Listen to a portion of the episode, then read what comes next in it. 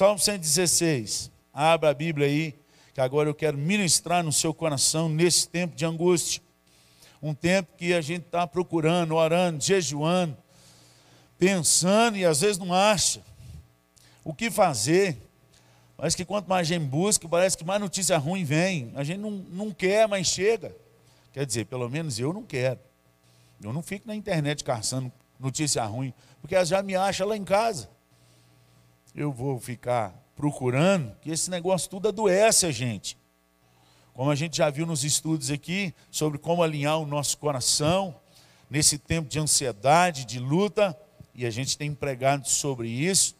Tempo de alinhamento, realinhamento do nosso coração e da nossa mente com aquilo que realmente vai curar a nossa alma e não vai adoecer. Vimos aí no estudo, estatisticamente, cada cinco minutos de notícia ruim que você escuta, aí são cinco horas de imunidade baixa, que cai tudo, seu coração fica angustiado. Então basta apenas 20 minutos de notícia ruim por dia que você escuta ou lê na internet, para o seu dia inteiro ser um dia que qualquer gripe transforma em algo mais perigoso porque você não tem imunidade naquele dia com apenas 20 minutos de notícia ruim. Depois você procura isso no Google aí, que ele vai te dar rapidinho. É só informação para o seu coração.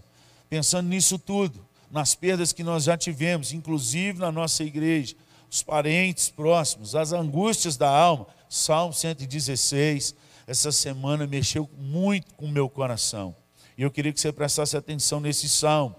É um salmo, apesar de ações de graça, que ele dá uma mistura, é um misto de segurança, de um Deus que ouve, mas um misto de angústia, inclusive de inferno, angústias do inferno me cercaram. E eu ainda caí. É o que está aí, vamos ler. E nós vamos tirar algumas lições para nós nessa noite de realinhamento do nosso coração nesse tempo. Porque eu me identifiquei, esse é o tempo que nós estamos passando. Salmo 116, vamos lá. Amo o Senhor porque ele ouve a minha voz e as minhas súplicas, porque inclinou para mim os seus ouvidos, invocá-lo-ei enquanto eu viver. Laços de morte me cercaram, e angústias do inferno se apoderaram de mim. Caí em tribulação e tristeza.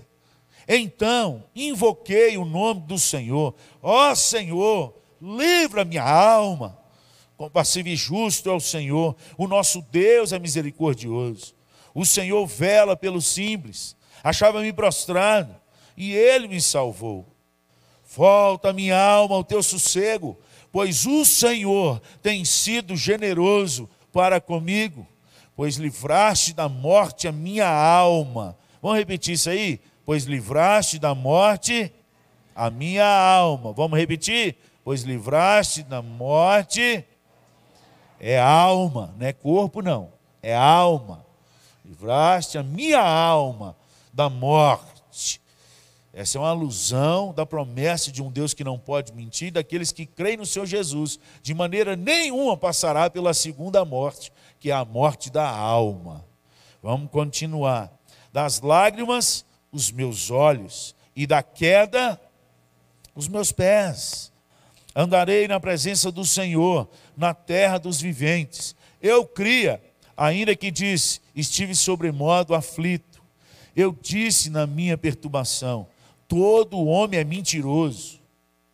Que darei ao Senhor por todos os seus benefícios para comigo?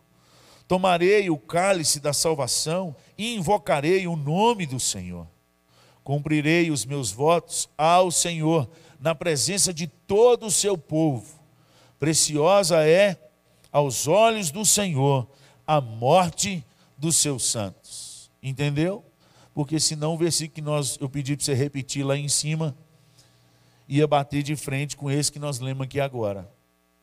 Como é que livra da morte que agora fala que agora a morte é preciosa? Preciosa é a morte dos seus santos aos olhos do Senhor.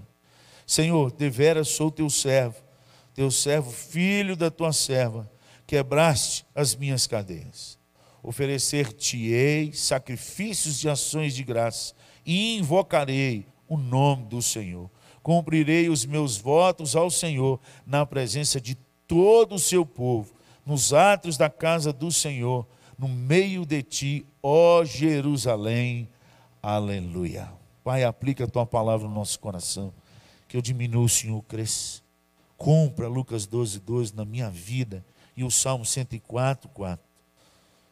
Sopra com os teus anjos e acende a chama no meu coração. No nome de Jesus que nós oramos. Amém e amém. Salmo 116, ele faz parte de um cântico, ou de vários cânticos chamados Halel, que eram os cânticos que eles cantavam depois da Páscoa, da saída do Egito.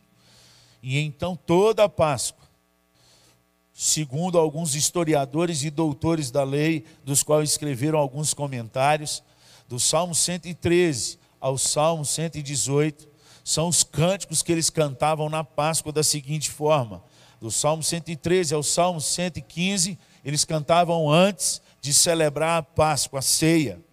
E então eles cantavam, ministravam a ceia, e no final, antes de sair daquele momento, eles cantavam do Salmo 116 ao Salmo 118. Pensando nisso, e segundo os historiadores deixaram escrito para nós, provavelmente esse foi o hino que Jesus cantou depois da ceia, registrado na palavra, quando ele estava indo para a morte. Considerado também o Salmo 116 um salmo messiânico, porque aponta para alguns atos e vida de Jesus Cristo, daquelas angústias e daquilo que ele passou, do momento da cruz, do laço de morte, de, do terrível coisas do inferno apoderaram e eles fazem essa ligação e então conclui que esse também é um salmo messiânico, que fala do Messias, daquele que viria para nos salvar. E então eles eram cantados pelos judeus e repetidamente até entrar na alma. Esse é um, um pano de fundo histórico desse salmo para eu chegar aonde eu quero no seu coração aquilo que Deus ministrou no meu coração. Se você prestar atenção nesse salmo, naquilo que você leu, você vai perceber que ele tem momentos de emoção e de alegria, de segurança, de fé, que aponta para um caminho de solução no meio das lutas, mas ele também tem um momento de declaração, de, de pôr a angústia para fora, de lágrima, de medo. Isso tudo me fez pensar que esse é o tempo que Deus prometeu que a gente viveria aqui na terra. Ele nunca falou para nós e nunca deixou para nós alguma promessa que a gente viveria só tempos de paz na face da terra. Enquanto nós vivos, enquanto vivendo em Cristo Jesus nessa terra, muito pelo contrário, Jesus falou que a gente teria era muitas tribulações, que a gente passaria por muitas aflições e que no tempo chamado os últimos dias seria muito difícil tão difícil que se o Pai não tivesse abreviado esses dias, nem os da fé, nós que cremos em Cristo Jesus, conseguiria resistir. E por isso o Pai decidiu abreviar esses dias. E o Salmo 116 é um misto disso. Um misto de amar ao Senhor, mas um misto de laços de morte se apoderaram e me cercaram.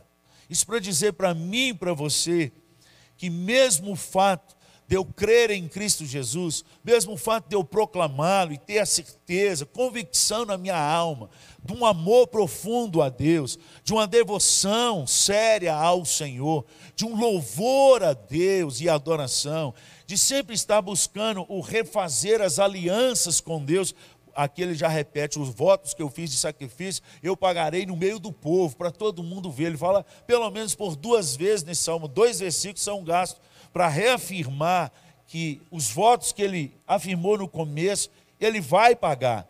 Mesmo com tudo isso andando na linha, há tempos que os laços de morte nos cercam. Haverá tempos que as angústias do inferno vão se apoderar de nós. Há momentos em que nós teremos queda, cair em tribulação e tristeza o fato de buscarmos a Deus, de confessar fé no Senhor, de andarmos na, na palavra de Deus, de termos tempo de jejum e de busca, não nos deixa imune às tribulações, a laços de morte. a sermos até, em muitas vezes, ser pego de surpresa. Porque quando vem esse tempo que nós estamos passando, uma das primeiras coisas que vem no coração da gente é: meu Deus, mas comigo. Eu sou fiel dizimista, eu sou. A gente começa a procurar pecado na cabeça. A gente vira meio que fora da doutrina que Deus ensinou nas Escrituras, porque não é pelo que a gente faz que a gente é salvo, mas pelo que Jesus fez naquela cruz. Foi que pagou pelos nossos pecados, e todos eles. Não é. O certo é que tem muita coisa que a gente semeia, a gente colhe. Mas tudo que nós temos passado não é por causa também da semeadura. Nós temos semeado muitas boas sementes. E às vezes, mesmo semeando boas sementes, vem tempo de tribulação. Nos cercam, nos apertam e nos faz cair. Ele começa dizendo que ama o Senhor.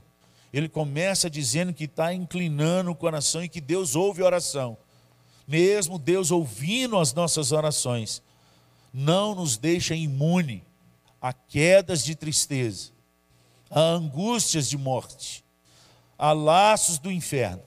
Não nos deixa imunidade. Nós precisamos ter certeza disso. Nós precisamos aprender a habitar na terra, que é um versículo que tem no Salmo 37, creio que no versículo 3. Quatro coisas que o salmista diz para a gente caminhar na presença de Deus para depois entregar o caminho confiar nele e o mais ele fará, que é o versículo 5.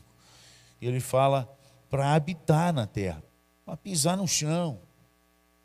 Tem gente que só fica voando. E quando chega nesse momento de crise, aí entra numa profunda depressão e angústia, porque está fazendo, pelo menos pensando que está fazendo as coisas tudo certinho para Deus.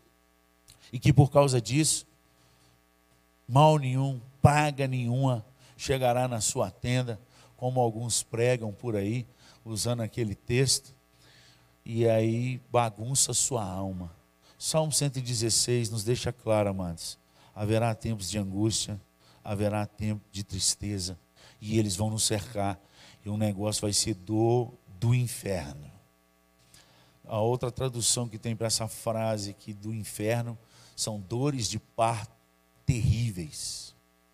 Então eu não sei o que é isso, mas as mulheres que tiveram aí parto natural, né, sem anestesia, devem saber mais ou menos o que é isso aí. E o salmista fala: o que fazer diante disso? Como viver nessas tensões? O salmista 116 fala: primeiro, confirmar, independente dos laços de morte, independente da, do inferno, independente da tribulação que a gente cai e da tristeza que vem, eu amo o Senhor, porque Ele ouve a minha oração. Pode não ser no tempo que eu gostaria, mas Ele ouve e Ele responde a oração. O justo viverá pela fé e não pelo que ele vê. Foi assim que vários homens de Deus andaram por fé. Foi assim que Paulo andou na face da terra por fé um conhecido pregador das, das mídias já afirmava, pastor John Piper, que se a gente fosse medir o amor de Deus, o, a, o amor de Deus a Paulo, pelas coisas que Paulo sofreu, Deus odiava Paulo. Ele passou por três naufrágios, passou por duas quarentenas de chibatada, que era 39 varadas, menos um ele passou por fome, ele passou por humilhação, foi preso e foi decapitado. Provavelmente uma espada bem afiada ou um machado. Sofreu dois anos numa prisão. Se a gente for medir o amor de Deus pelo que Ele nos dá na terra, amados, Deus continua ouvindo as nossas orações, independente do que acontece na face da terra com os seus, com aqueles que o amam, com aqueles que o buscam. Amém? Você precisa acreditar nisso. Diante de tribulação e de angústia, nós temos que declarar quem é o nosso Deus, o Deus que ouve oração. Mas devemos tomar uma posição ou um reposicionamento diante das crises. Porque eu tenho visto muitos crentes, não são poucos, que diante dessas lutas que a gente tem passado, e eu, de certa forma, não tiro sua razão. perda de, de entes queridos que dói a nossa alma, fica um buraco dentro de casa e dentro da nossa existência. E não tem como repor. Agora, se você ficar vivendo isso a vida toda, se Deus tem mais 30, 40 anos para você viver, você vai paralisar. Uma das coisas que, que eu aprendi com minha mãe, e que ela tem superado bastante, e ela fala que a vida dela não é de um livro só. A vida dela é de vários livros. E quando passa um ciclo, ela fecha aquele livro e põe na estante. E abre um novo livro para Deus escrever uma nova história. Quando ela sente saudade do livro passado, vai na estante, volta, dá umas folheadas nas fotos, chora, fecha, põe na estante e continua nesse livro. Quem faz a vida de um tempo só, estou falando isso porque há quatro anos atrás, eu já disse isso aqui para vocês, em outro sermão, ela perdeu em um ano todo mundo. Foi para longe dela. Uma já estava longe, em Curitiba, a outra foi para Lisboa, do outro lado. Eu sempre andando. E, mas os últimos cinco anos eu tinha ficado lá em Valadares, onde ela mora. E ela perdeu todos nós, os netos, tudo que estava em volta. E meu pai, quatro meses depois, três meses depois que eu saí de Valadares, em março, dia 17 de março de 2017. Tudo em menos de um ano.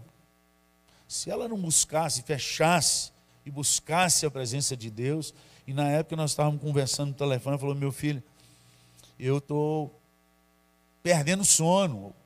Então eu falei: Mãe, a senhora é aposentada, bem aposentada, só não tem um passarinho para dar água. Começa a aumentar, a senhora já escuta sermão, já ouve louvor, aumenta isso na sua vida. Aumenta a busca diante do Senhor. E se perder o sono, vai ler Bíblia, vai ver sermão. Só tem quarto com blackout. Os passarinhos estão tá cantando. Mas quem é esse para dar conta de sua vida? Eles não pagam suas contas. Fecha lá, vai dormir, acorda, vai almoçar duas horas da tarde. E ela entrou isso na alma dela. E já tem três anos que ela mora sozinha nesse, nessa pandemia toda, não podendo ir ninguém na casa, sozinha. As lágrimas vêm? Vêm. Mas quem sai andando e chorando enquanto semeia, a gente para no choro, a gente para nos laços de morte, a gente para nas angústias que nós caímos. O cair, a palavra de Deus diz, e está aqui: cair em tribulação, e tristeza. Queda, gente, é acidente. Agora, fazer morada na queda é escolha nossa. A gente pode cair num dia de tristeza e angústia, mas está em nós o levantar e sair chorando e semeando. Quanto caminha, nós não podemos parar. O servo de Deus tem que continuar. Laços de morte são reais na nossa vida. Angústias e tribulação são reais mas eu tenho um Deus que escuta a oração. Eu tenho um Deus que me sustenta, é compassivo, justo. O nosso Deus é misericordioso. E é isso que reafirma o coração do salmista. Vai ter tempo de luta, mas eu vou continuar. Porque o meu Deus, versículo 8 aí, pois livraste da morte a minha alma, das lágrimas os meus olhos, da queda os meus pés. Levantou de novo, caiu, mas levantou de novo. E crê que Deus vai sustentar nessa nova caminhada. Versículo 9: Andarei na presença do Senhor, na terra dos viventes. Continua andando, crendo que a promessa de Deus não é só para o novo céu e nova terra, não é só onde Deus já está, porque o, o futuro do cristão, aquele que confessa Jesus como Senhor e Salvador da sua vida, e ele se converte, ele se arrepende. Arrependimento não é passar para a religião dos crentes. Arrependimento é mudança de vida, de atitude. E aqueles que assim o faz, a gente tem a esperança futura. Mas aqui o salmista está dizendo: andarei na presença do Senhor aqui também. Ele é um Deus que anda conosco, que prometeu que estaria todos os dias da nossa vida. É um Deus que está no nosso quarto em secreto, nos esperando fechar a porta e orar a Ele, teu Pai que está em secreto, te ouvirá, e o teu Pai que está em secreto te recompensará quando você fizer isso.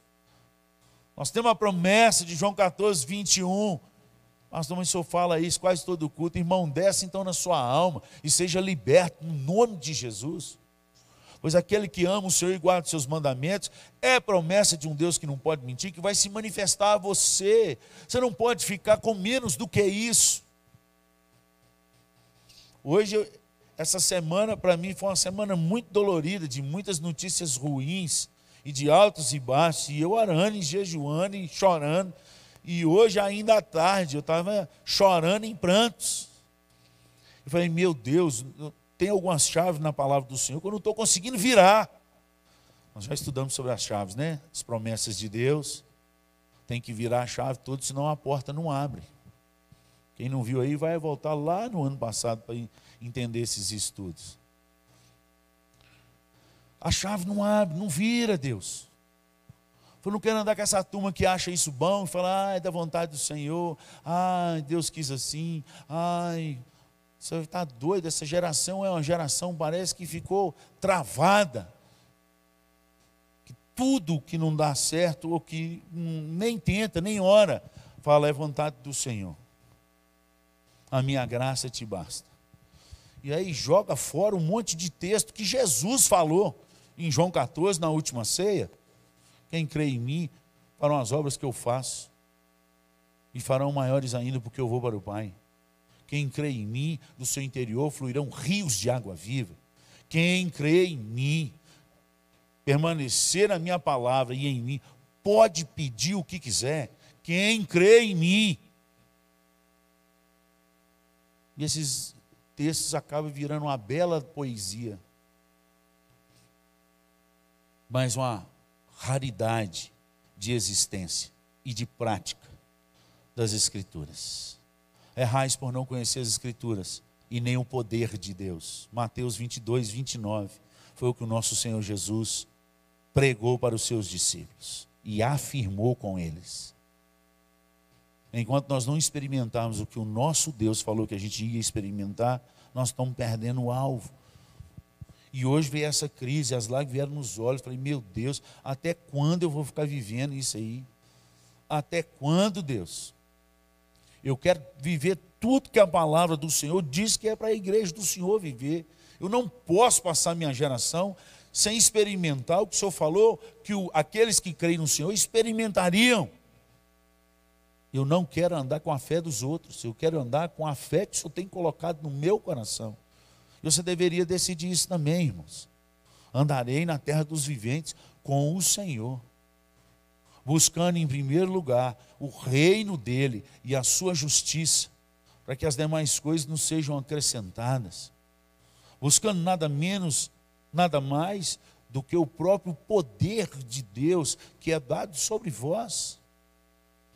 Ora, aquele que é poderoso para fazer infinitamente mais do que tudo quanto pensamos ou pedimos, conforme o seu poder. Quem lê Bíblia sabe o final que opera em nós. Um poder que opera em nós. Um poder que é dado à igreja, que deu, Jesus se fez o cabeça e deu ao corpo igreja. Eu nunca vi uma cabeça dando um comando para as pernas andar e ela ficar tendo que empurrar de cadeira de roda, porque decidiu que não vai andar sendo que o poder está vindo da cabeça para os pés. A gente sabe que deu confusão aqui, rebenta o resto tudo. Mas se a cabeça está perfeita e está com todo o comando, inclusive do poder sobrenatural de Deus, onde está registrado isso? Efésios capítulo 1, do versículo 15 ao versículo 23. O próprio Deus deu poder ao seu filho Jesus e fez ele o cabeça, e esse poder foi dado à sua igreja. Tempo de crise é tempo da gente refazer os nossos votos, amados. E nós precisamos refazer como a palavra do Senhor diz: é entregar tudo e confiar e deixar Deus fazer o mais. É andar e crendo que a gente ainda verá o Senhor na terra dos viventes e que Ele vai andar conosco. Amém? Tempo de tribulação é tempo de realinhar. é tempo de amadurecer. A alma, a minha alma e a sua alma só vai entrar no sossego do versículo 7 se a gente amadurecer. Olha aí o versículo 7. Volta, minha alma, ao teu sossego, pois o Senhor tem sido generoso para contigo.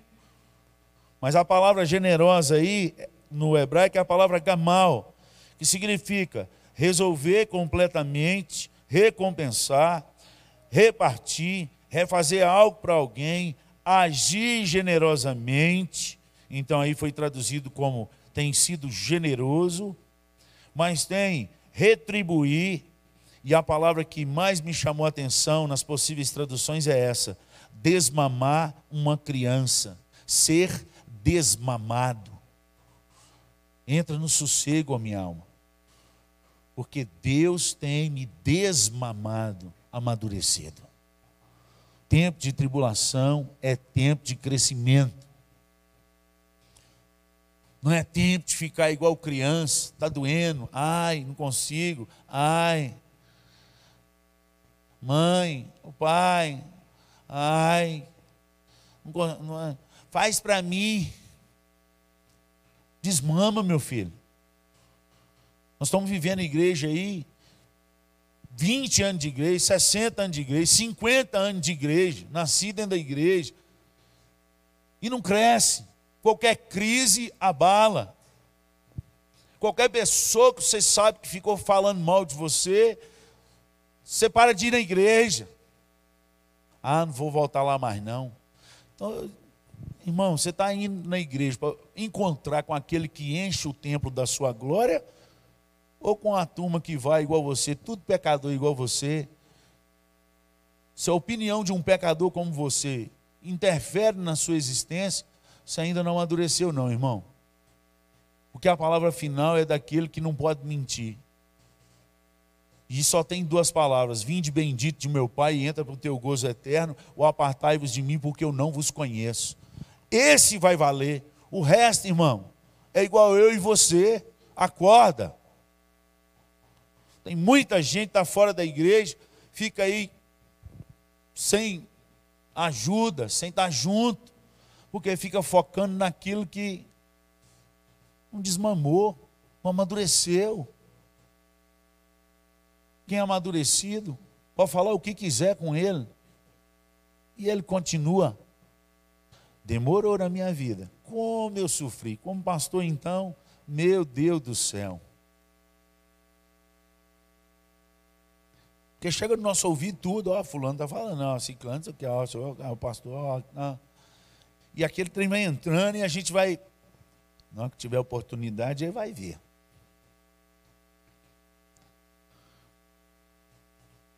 Criança.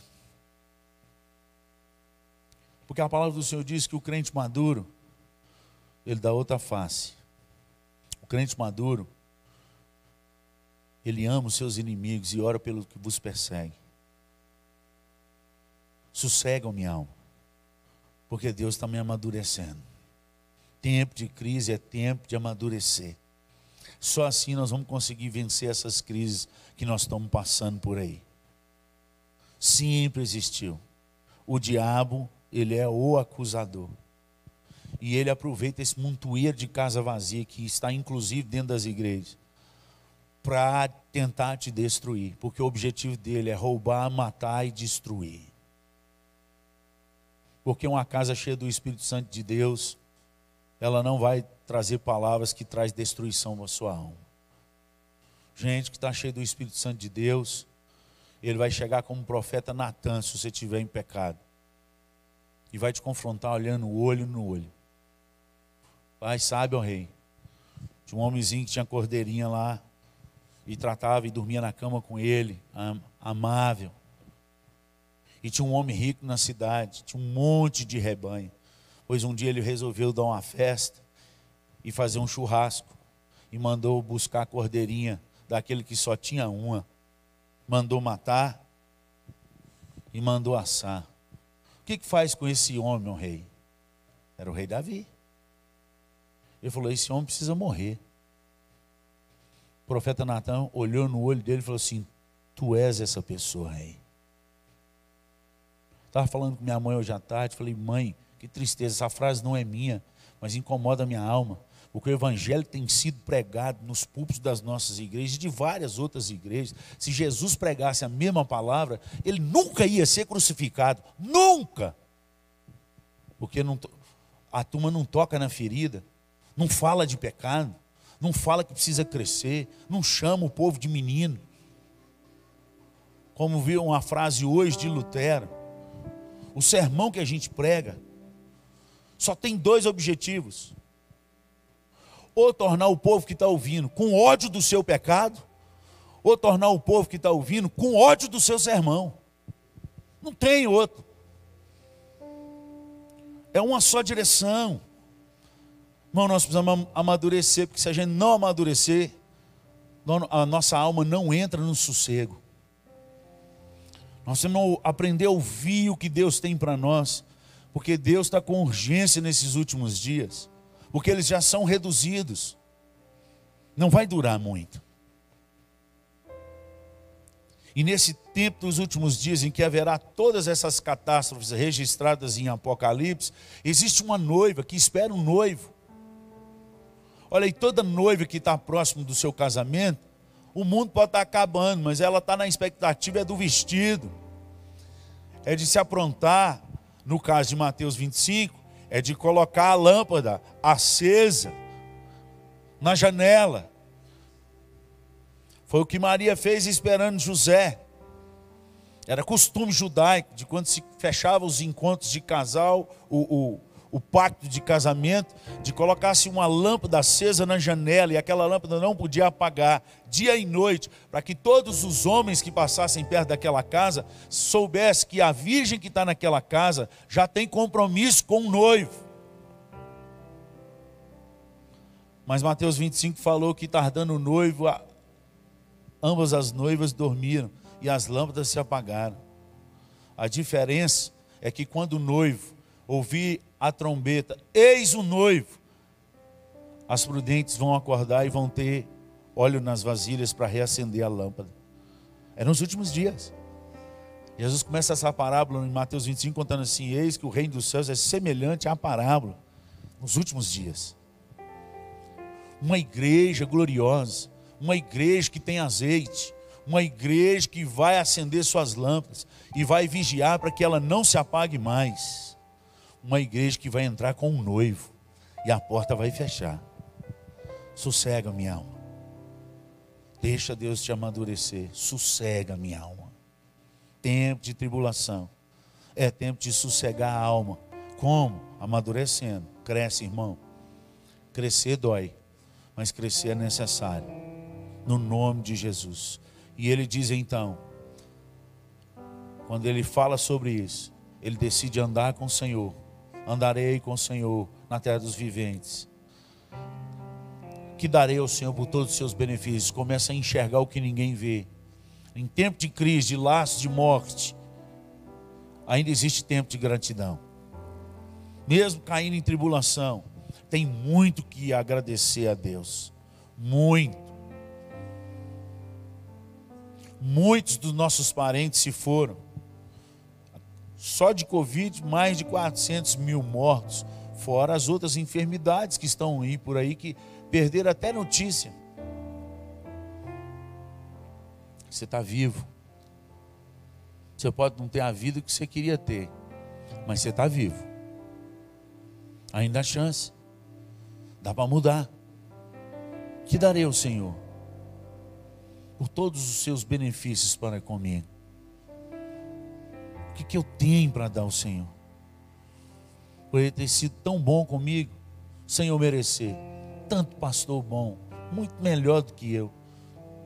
Que Deus resolveu recolher para quem partiu no Senhor. Glória a Deus. Mas para quem ficou, seja no Senhor ou sem o Senhor, angústia, laços de morte. Parece que tudo ficou ruim. Todavia, eu andarei com o Senhor na terra dos viventes. Realinhe suas vistas, realinhe os seus passos, realinhe os seus votos. Cumprirei os votos que eu disse ao Senhor. eu pagarei. Quando nós declaramos que o Senhor é o nosso Senhor e Salvador, nós estamos fazendo o voto de meditar na Sua palavra de dia e de noite, de andar naquilo que Ele falou para a gente andar, ser santo, porque Ele é santo, de ser um povo diferenciado na terra, um povo generoso, um povo que abençoa famílias, pessoas, um povo que fica esperto para dar outra face, para orar pelo inimigo um povo que é cheio do Espírito, ao ponto de poder olhar nos olhos, e é essa a chave que, uma das chaves que eu falei, meu Deus, eu preciso virar de novo. Eu não tenho ouro nem prata, mas o que eu tenho, isso eu te dou, em nome de Jesus Cristo Nazareno. Anda. 40 anos de aleijado. E ele não fez fisioterapia, não. O texto diz que ele saiu saltando e pulando de alegria.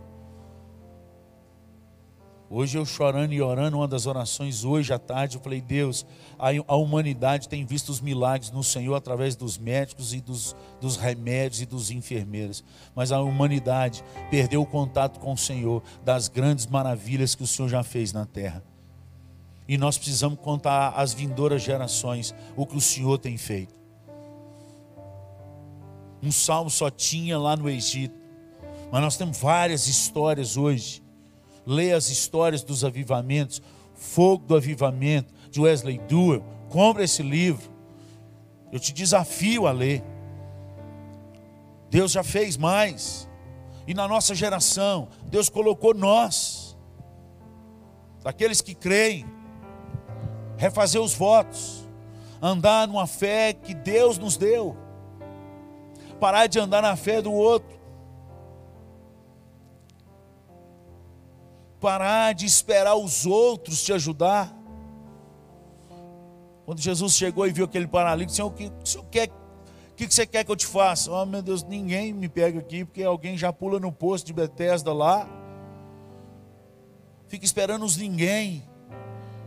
E Jesus presente no seu quarto, na sua casa.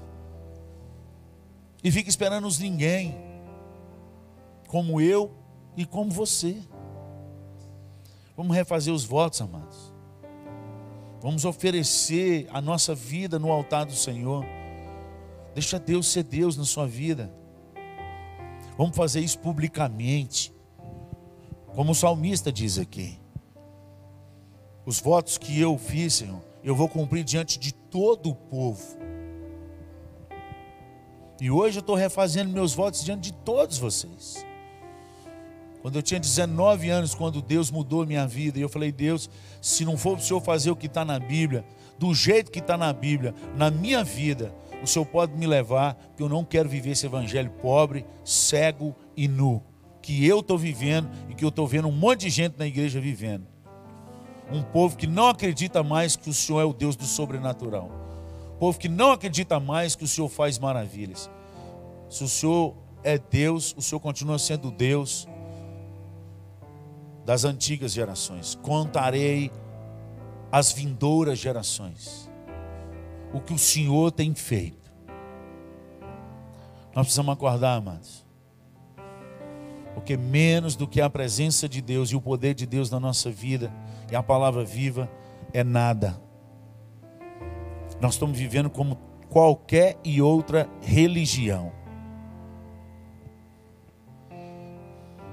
O povo, está na hora do povo conhecer que existe um Deus vivo que faz maravilhas ainda hoje na face da terra. Mas ele só faz se nós reconhecermos, como Isaías, que nós estamos no meio de um povo de impuros lábios e os nossos lábios estão impuros. O limpar é de Deus, mas o confessar é da gente o confessar é da gente. Enquanto nós não reconhecemos como igreja, que nós estamos muito aquém do que Deus tinha para nós, muito aquém. Deus não faz. Porque Deus só faz quando o povo passa um tempo de purificação, de santificação. Sem a brasa viva do altar nos lábios, não há nova direção. A quem enviarei? A quem enviarei? Tem muita gente se enviando sem uma vida de santidade. Isso não passa de atos, de ações sociais, sem a presença de Deus. É um ato generoso e bondoso. E quanto a isso, tem umas religiões aí que dá de mil na gente. Deus não quer só atos bondosos e generosos. Deus quer a nossa vida no seu altar. Enquanto nós não queimarmos para Deus, não tem maravilhas. Que Deus te abençoe, que Deus traga sua alma para o sossego, depois que se amadurecer em Deus. Nosso amadurecimento vem dele. Entra no sossego, a minha alma, porque Deus é aquele que me desmama, é generoso, me faz crescer. E nesse momento de dor que nós temos passado em todas as nações, que a noiva do Senhor possa acordar no nome de Jesus. Pois sem óleo as lâmpadas não serão acesas. E se as lâmpadas não, não forem acesas, não entrarão com o noivo. Vigiai, pois, porque não sabeis o dia, nem a hora. Eu terminei a conversa com meu amigo pastor nessa tarde daquela que eu comecei a conversar e contar para vocês. Dizendo para ele o pior, nós somos na geração dos surdos. E o pior, que nós nem sabemos a língua dos surdos celestiais. Os sinais para entender o que Deus quer da sua igreja. Quem disse isso não fui eu, não, irmãos. Quem disse isso foi o Senhor Jesus se revelando a João em Apocalipse às sete igrejas. Há sete igrejas. No final ele termina: aquele que tem ouvidos, ouça o que o Espírito de Deus diz à igreja. Ele está revelando o futuro dos últimos dias. Aquele lá já aconteceu. Porque se você voltar nas sete igrejas aonde Jesus deixou escrito em Apocalipse, nenhuma delas existe. Qual foi o pecado maior daquelas igrejas?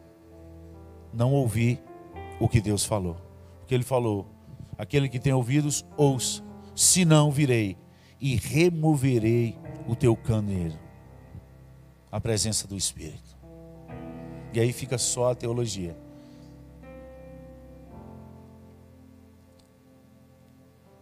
Ou a gente muda, ou nós vamos continuar igual todo mundo que não tem fé em laço de morte, o inferno cercando, e no máximo que a gente vai poder fazer é tomar um montoeiro de remédio para ver se melhora um pouquinho. Mas se Deus transbordar de espírito a minha vida e a sua, a cura vem sem detença. Quando Isaías teve a visão, Deus fala daquele povo e fala: vai terminar tudo. Eu vou falar e eles não vão ouvir. Porque eu fui só até o versículo 8 de Isaías 6. Do 9 para baixo o negócio fica ruim para o povo de Deus ali. Falou, eu vou falar, eles não vão escutar, vão ficar surdos e o coração vai ficar duro. Até quando, Senhor? Até desolar o mundo inteiro. E todas as árvores serem cortadas no toco. Mas vamos voltar lá em Isaías 6. Qual é o último versículo de Isaías 6 e a gente encerra. Isaías capítulo 6, versículo 13. Mas se ainda ficar a décima parte dela, tornará a ser destruída, como terebinto e como carvalho, dos quais depois de derribados, ainda fica o toco. Assim, a santa semente é o seu toco. Por mais que uma geração seja destruída, por mais que uma geração seja surda, e essa geração de Isaías era uma geração surda, por mais que uma geração dos filhos de Deus, que é dos filhos do povo escolhido de Deus, tenha coração duro, em todas essas gerações sempre haverá o toco da santa semente. Sempre haverá os sete mil que Deus guarda, que não se dobraram diante de Baal e Elias achava que estava sozinho. Sempre haverá. Eu quero estar no meio dessa turma e você. Do toco da santa semente. Em outro texto diz: ao cheiro das águas brotará. Ao cheiro das águas. Quem crê em mim, do seu interior fluirão rios de água viva. Somente aqueles que fluem rios de água viva podem regar os tocos da santa semente.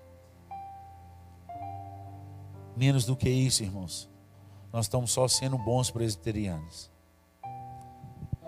Mas se nós atingirmos a isso, seremos presbiterianos como aquele que veio para o Brasil, que abandonou sua herança de uma família rica, que abriu mão da faculdade que ele já tinha começado para fazer outra, para ser pastor, missionário, numa terra que a família inteira falou: não vai, você é louco. Lá tem muita doença e não tem nem vacina para isso. Tem muita doença e nem vacina tem. O que, que você vai caçar naquele negócio lá? Só tem mato, animais selvagens e doença. Mas ele estava vivendo um avivamento na terra dele, coração ardendo. Veio para o Brasil. Seu ministério teve só oito anos.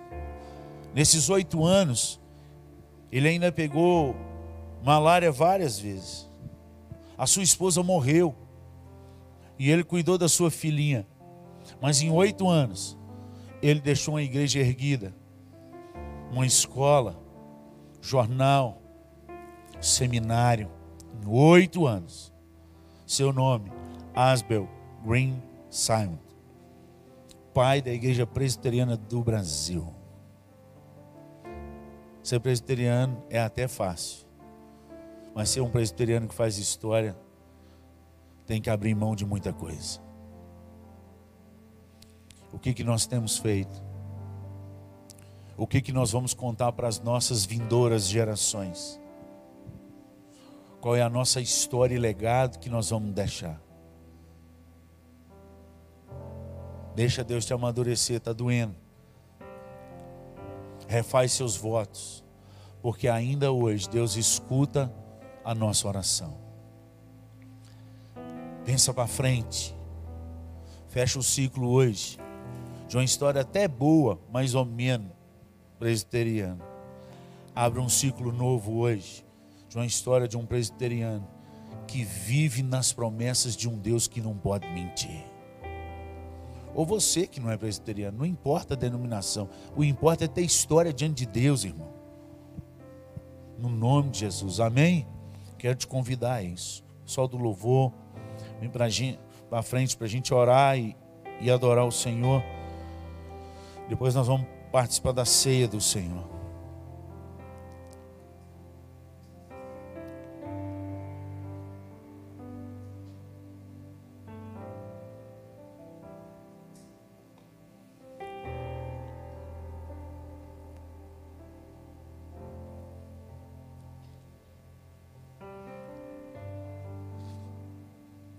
Pai, nós clamamos a Ti nessa noite.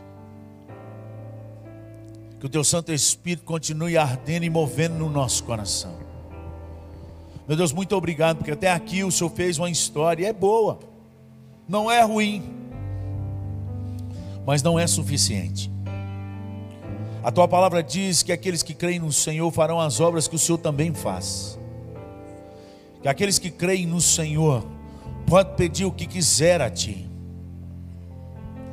que aqueles que creem no Senhor, do seu interior brotarão rios de água viva, e ao cheiro das águas, essas árvores que foram cortadas no toco pela raiz, brotarão de novo, e darão muitos frutos conforme o teu desígnio, porque tu és um Deus que não pode mentir. aqueles que permanecem no Senhor, na videira, esses darão muitos frutos. Persevera a nossa alma em Ti, Senhor, que nesse momento de laços de morte, de um tremendal de lama, de inferno, de cair em tribulação e tristeza, levanta uma igreja, ó Pai, que anda pela fé e não pelo que vê. Eis-me aqui, primeirão da lista. Esquece de mim, não, Senhor. O que o Senhor tem para a tua igreja nos últimos dias, para a noiva prudente, eu quero viver. Custe o que custar, doa o que doer nos amadurece no nome de Jesus. E enquanto a gente sai para levar as muitas águas, a boa semente, ser o bom fermento, ó oh, Pai, em nome de Jesus, que os teus sinais acompanhem a tua igreja, libera os teus sinais na face da terra, cura enfermos, ressuscita mortos, restaura o caído, traz de volta os filhos que o Senhor prometeu que nos últimos dias o Senhor traria dos quatro cantos da terra. Faz da tua casa uma casa de oração, um povo que anda conversando com o Senhor de dia e de noite. Nos põe nesse meio, Senhor, possamos fazer parte dessa história, no meio do caos. Que a glória do Senhor continue sendo derramada e vista por toda a terra para a glória do Senhor. Renova a fé do teu povo, enxuga dos nossos olhos as lágrimas, levanta a nossa cabeça, roupa em nome de Jesus, para que entre o Rei da Glória. Quem é este Rei da Glória? O Senhor dos Exércitos, é o Rei da Glória. Levantai, ó portais eternos, para que entre o Rei da Glória. O Senhor dos exércitos é o Rei da glória. Tu és bem-vindo em nosso meio. Oh Deus, nos, nos desmama nessa noite, no nome de Jesus. Amadurece a nossa alma. Que ainda assim possamos andar na terra dos viventes, na tua presença. Dá-nos força para refazer os nossos votos no Senhor. Levanta a tua igreja, Senhor só a tua igreja pode mudar as coisas deste mundo. Só a tua igreja pode profetizar em vale de ossos secos, através do teu espírito. Só a tua igreja pode ainda hoje multiplicar pães e peixes. Só a tua igreja ainda pode fazer a farinha não acabar, o azeite não cessar e da rocha sair água. Só a tua igreja, no poderoso nome de Jesus Cristo, o grande eu sou, o Deus Emanuel, o príncipe da paz, a paz que o mundo não pode ter e não pode dar. Que essa paz esteja sobre a tua igreja renova o nosso coração, nos enche mais uma vez, Senhor. Escreve a tua história através dos teus embaixadores. Eis-nos aqui, envia-nos a nós, aonde tu quiseres, para a tua glória, no teu poder, no nome de Jesus Cristo que nós oramos. Amém e amém. Que Deus te fortaleça, que Deus te realinhe. Você sai por essa porta hoje cheio da convicção de que Deus tem mais para você, irmão. Você não morreu não é para só ficar vivo, não. É para que a glória de Deus manifeste através da sua vida, no nome de Jesus. Creia que Deus estará na oração que você vai fazer hoje ainda, e vai mandar um áudio para alguém, hoje ainda. Você que está escutando aí, e você que está aqui sentado. Antes de dormir, ora, ajoelha, ora. Falei, meu Deus, traz uma, uma pessoa na minha memória e põe as palavras do Espírito nos meus lábios. Pastor, mas eu estou tão ruim que eu não estou dando conta. Jó também estava. Estava cheio de ferida, da cabeça até os pés, coçando com um caco de telha. Mas quando ele começou a orar pelos seus amigos para ser restaurado, a palavra de Deus diz: E Deus restaurou a vida de Jó. Ora, o milagre é com Deus. Amém? Receber a bênção, povo de casa, e nós vamos continuar adorando aqui, no nome de Jesus. Que a graça e a paz do nosso Senhor e Salvador Jesus Cristo, o grande amor e as eternas misericórdias do nosso Deus e Pai, a comunhão, as consolações, a unção e o poder do Espírito Santo de Deus estejam sobre vós, amados, e sobre todo o povo de Deus espalhado pela face da terra, hoje e para todo sempre. Amém, amém e amém.